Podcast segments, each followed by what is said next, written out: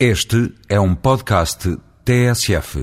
Muito batida na última semana tem sido a nova Lei 60 de 2007, que estabelece o regime jurídico da urbanização e edificação, a lei à qual tem que obedecer quem quiser fazer uma obra que vem com a promessa de reduzir a carga burocrática. Nas obras mais simples, o cidadão tem apenas que entregar a documentação prevista como informação prévia, devendo as câmaras verificar no prazo máximo de 20 dias que se está a cumprir os regulamentos. Se a Câmara não o fizer dentro do tempo previsto, o cidadão pode iniciar a sua obra, não sendo a vítima crónica de um sistema disfuncional de que era refém.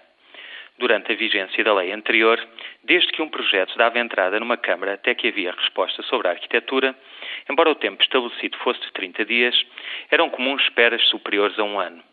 Quando surgia algo mesmo que simples para ajustar, a espera chegaria facilmente aos dois ou três anos, nos casos correntes relativamente bem-sucedidos. Estava assim preparado o terreno fértil para a obra clandestina, a inibição de proceder a simples obras de manutenção num país que delas necessita e para diversos tipos de corrupção.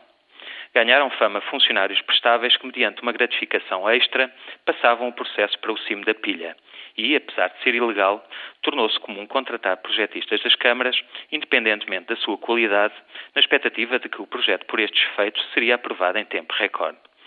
Era também comum, embora a lei fosse a mesma para todo o país, que diferentes interpretações levassem a que a instrução do processo de licenciamento variasse de Câmara para Câmara.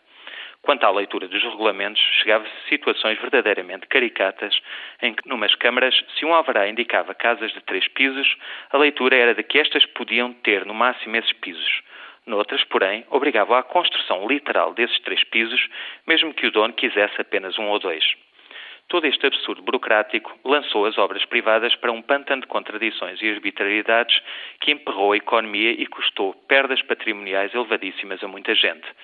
Espera-se agora que finalmente os procedimentos sejam uniformizados a nível nacional e que os regulamentos municipais sejam claros e bem divulgados. Mas é bom que se saiba que a dispensa de licença não é dispensa de projeto. Aliás, pode ler-se nesta lei que há uma responsabilização bastante superior do projetista que executou o projeto e assina o termo de responsabilidade, estando previstas pesadas penas para os infratores, num contexto com consequências adversas também para o dono da obra.